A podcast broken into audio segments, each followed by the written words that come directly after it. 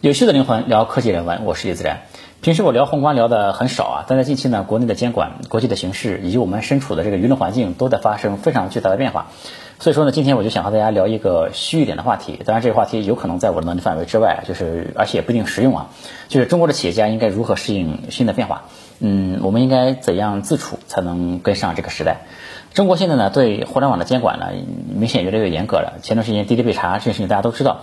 呃，在美国上市的呢，被查的公司有好几个，同时呢，还有一些公司是本来计划去美国上市的，现在也都搁浅在那里，现在大家也不太敢去了。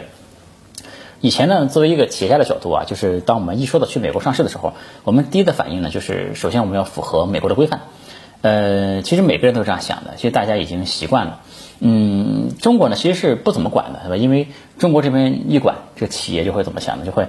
你是不是要坏我上市的好事，对吧？你怎么这么烦？你是不是要阻碍这个企业的发展？呃，我觉得呢，一个企业家这样去考虑问题是非常错误的，而且也是非常危险的。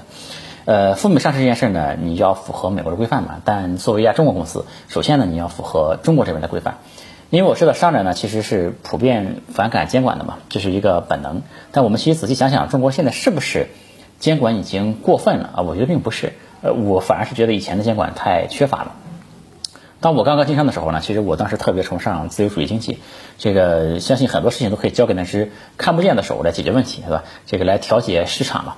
后来才知道这样想法，其实是很幼稚的，因为这劣币驱逐良币，其实特别特别容易发生的一件事情。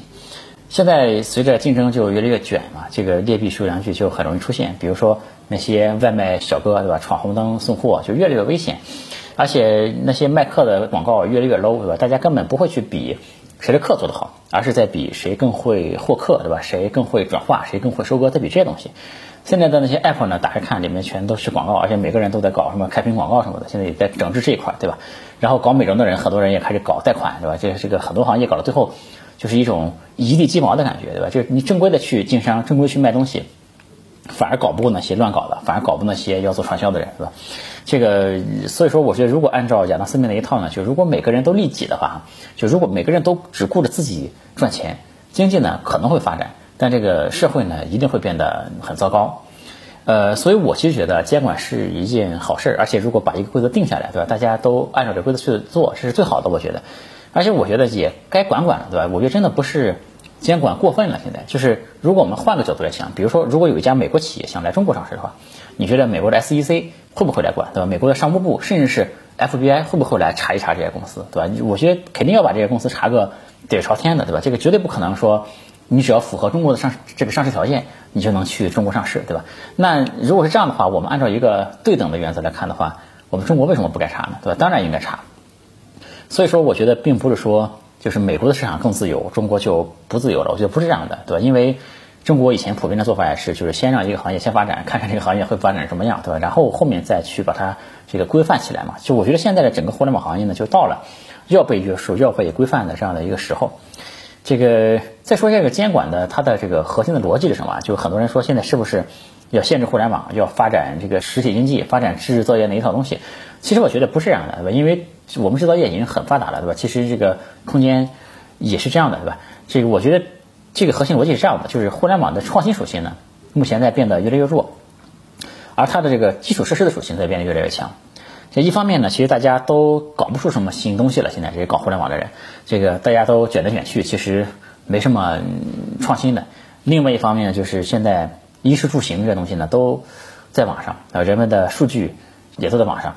以前的互联网呢，主要的属性是创新嘛，那现在主要属性已经是这个基础设施的。你搞创新的时候呢，当然没必要监管太严，因为你监管太严就会限制创新的发展，对吧？但是这你发展成基础设施之后呢，就不能不管了，对吧？因为它关系到关系到这个国计民生的一些事儿。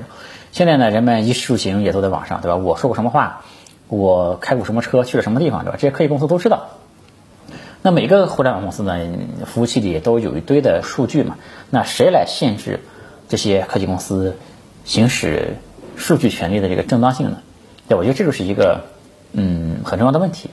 现在其实人们的社交关系很大程度也都在网上嘛。以前人们大家用电话号码，对吧？其实我们回想起很多年前人们用电话号码的那个那个时代，那其实是个去中心化的东西。但现在呢，人们每个人的社交关系基本上都在。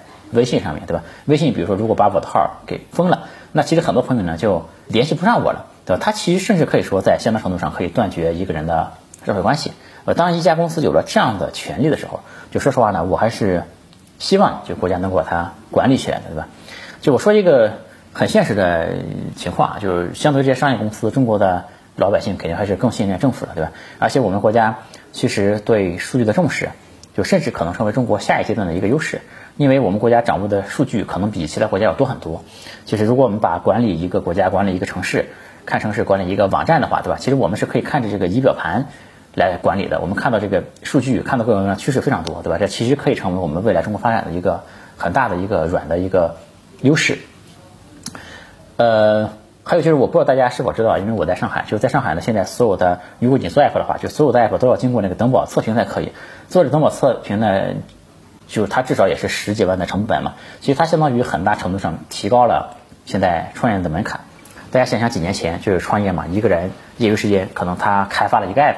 对吧？这个 app 呢，如果有一定的用户数，他甚至还能拿着 app 去拉融资去了，对吧？那现在其实已经不是随便一个人就能做一个 app 了，对吧？可以说，在这方面来，如果我们从这个角度来看呢，其实互联网创业的整个的热潮吧，已经全方面的、全方位的降温了，现在，对吧？或者说，从宏观来看呢，它也是更多的想这个管理，而不是鼓励大家在这个做创新嘛，因为确实也创新不出很多东西来了。现在，那我们这些企业。这个做企业的应该重视什么呢？就我觉得，就是首先就是呃配合监管来拥抱这些变化，千万不要抱怨，对吧？就是因为抱怨呢就没有什么好下场嘛。你看这个会员是怎么走向破产的，对吧？就是我觉得企业家要尽早的看到这个潮流，而不是说给自己设定一个悲剧的悲情的那样的一个东西啊，那个肯定是不行的，我觉得。然后呢，就是要留意相关的风险，然后特别是当你的行业如果涉及到数据和隐私。这个这方面的安全的时候，对吧？还有就是你的行业它是属于一个这个基础设施的时候，或者说你在这公司是一个涉嫌垄断或者说影响的社会资源分配的，这个时候你要主动的做出改变嘛。就是没被管到的呢，就不能就是心存侥幸嘛。就是说不是说我很幸运现在还没管到我这个行业，这个我这行业没事儿，对吧？你要提前做好准备，对吧？因为这是在我看来是一个相对长期的趋势，是吧？另外呢，就是我们开始说的那些赴美上市的公司嘛，就现在国际形势的变化。就今年的疫情其实有个此消彼长，就是因为中国经济还在往上走，对吧？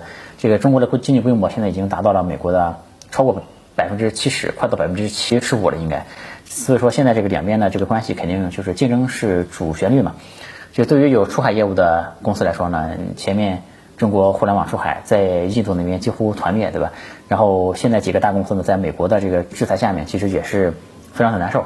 可以说，在这种历史的这个车轮下面，就是一个企业家，甚至于一个行业，都是不太值得一提的一件事情，对吧？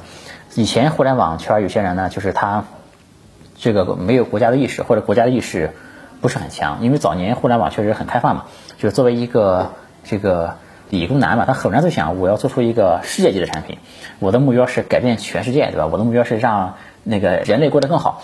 这个其实前些年是特别正常的一种这个想法，所以才有那些火星视角什么的，对吧？这个我个人呢也希望人类没有什么争端，对吧？就像科幻小说那样说的，大家成立一个联合政府，一起去去征服宇宙，对吧？但是现实呢，这个明显不是这样的，对吧？尤其现在的现实，这肯定不是这样的。现在就是一个两强相争的这样的一个局面吧。所以说，我们一定要意识到，就是企业是有国界的，对吧？企业家也是有。也是有国界的，这个呢一定要弄清楚。我们是在这样竞争的一个大背景下，所以说呢，我们要更多的这个顾全大局嘛。还有就是风险的防范。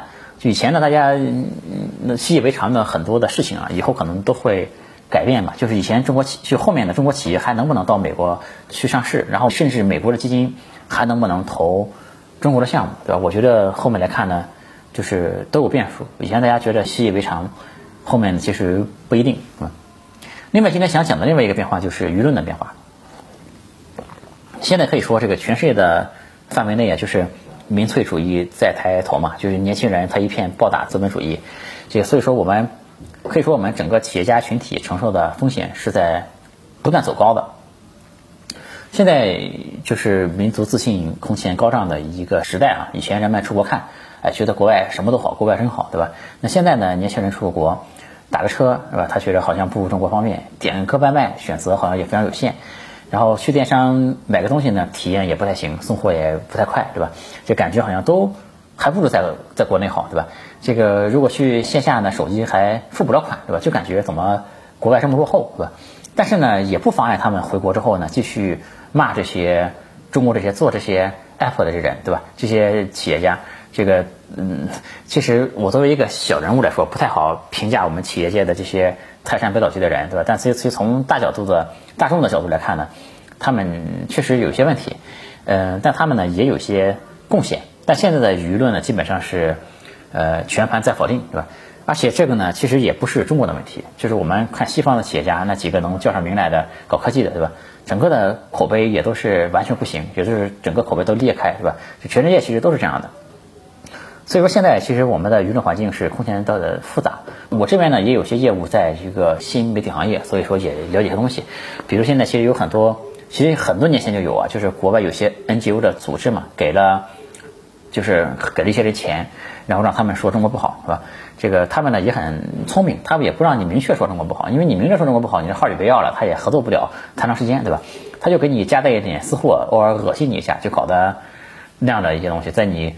似是而非的那些地方出来搞你一下什么的，对吧？而且其实他们还赞助了，不光是在中国，他们还赞助了很多在海外这个留学生什么的。所以说前面大家可以看到大量的前些年大量的视频说国外人多多么好，对吧？比如说澳大利亚的海有多么干净，对吧？这个日本人盘子都要洗个七八遍，对吧？美国有多么自由，怎么怎么样？其实很多人是拿了钱的。另一方面呢，也有很多人就是他无脑吹中国嘛，就是收割流量，利用现在的这个环境，是吧？就有些人讲爱国，其实是为了赚钱的。网民说实话也，很多人也分不清楚，就觉得这个人义愤填膺，好像是很厉害，是吧？但其实也是乱想，都是为了搞流量，是吧？这个所以这里面呢，就真的很乱。但是呢，不管他们怎么搞，对我们做企业的人来说呢，其实都不是什么好，都不是什么好事儿，因为很多人煽风点火。这企业做出一个行动之后，他们就瞎鸡巴解读，是吧？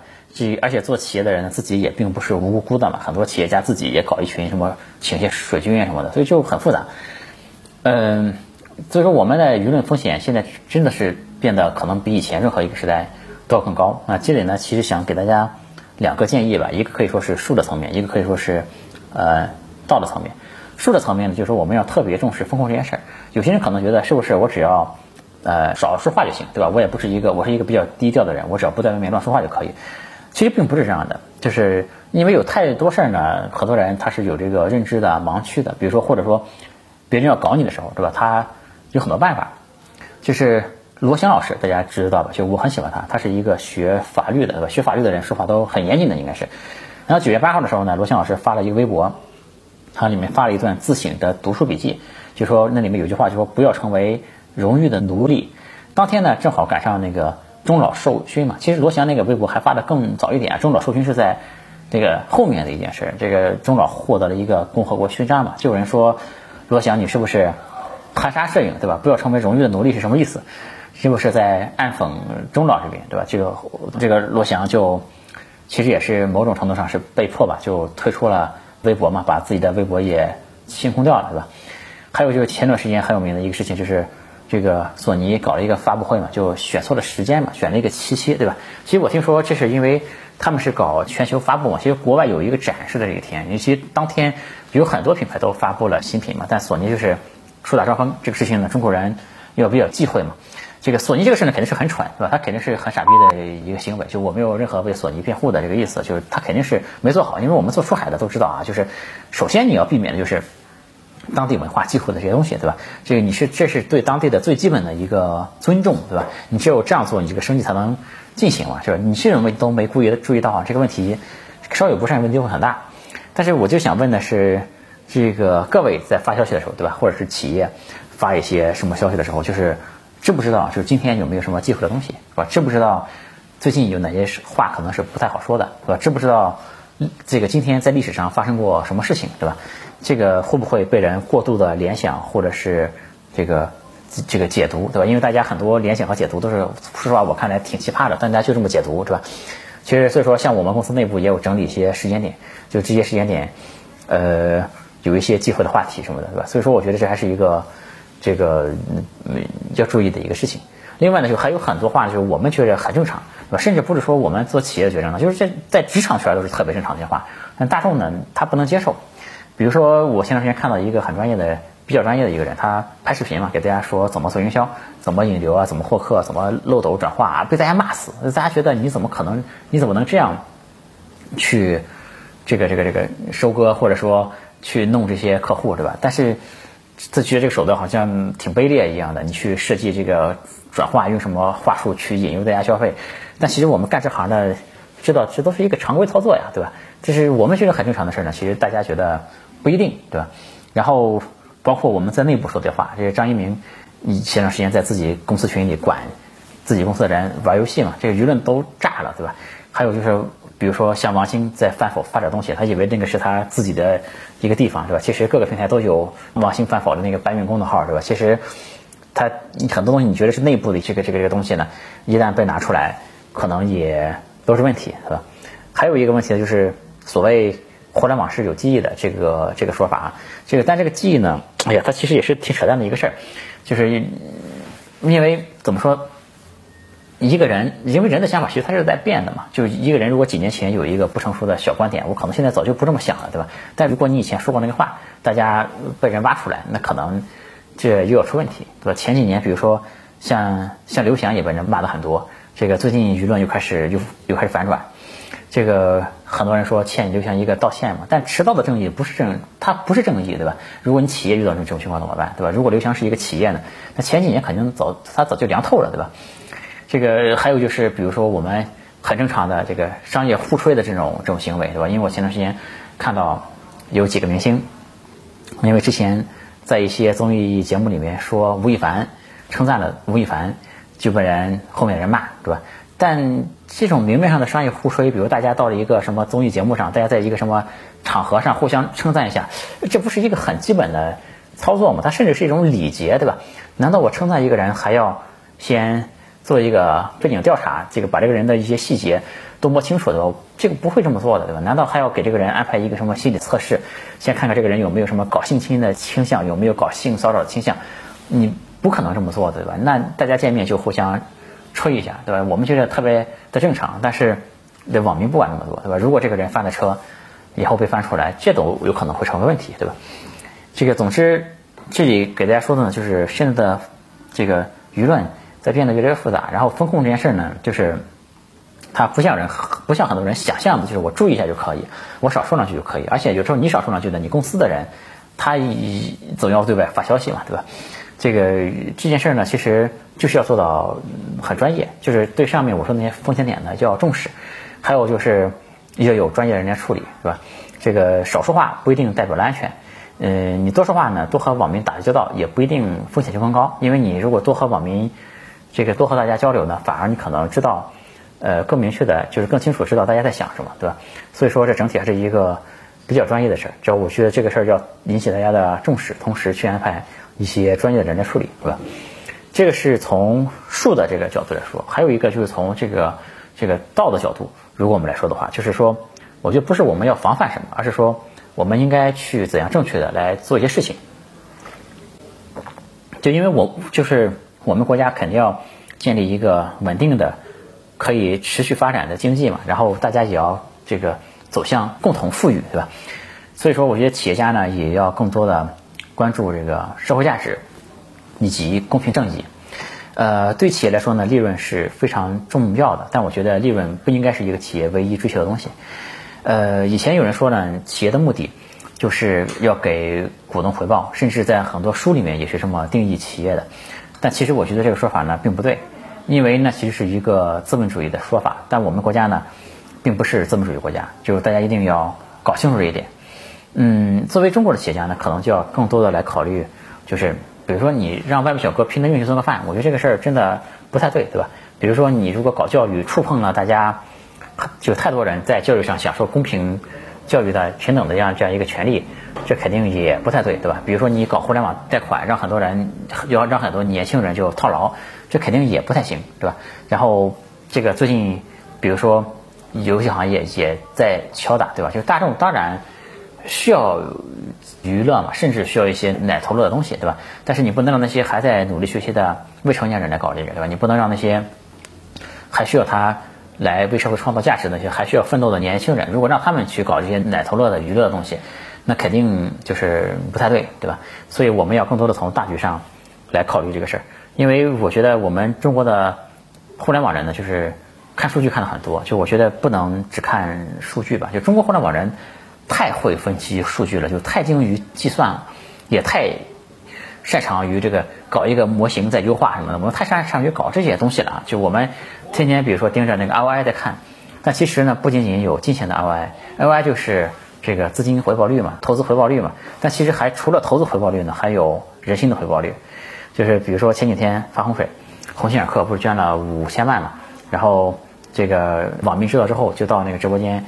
去野性消费，一天消费了一个多亿，对吧？买鸿星尔克产品，所以说人心呢，它是有回报的。嗯，但这样讲呢，好像又是为了钱。嗯，但其实不是为了钱，就是你不要去想是不是我捐五千万，我也可以一天卖一个亿，对吧？这个你要相信人心就是有回报的一个事情。我们要考虑给员工更多的保护，要考虑社会价值，要考虑到公平正义。嗯，其实现在呢，很多大企业。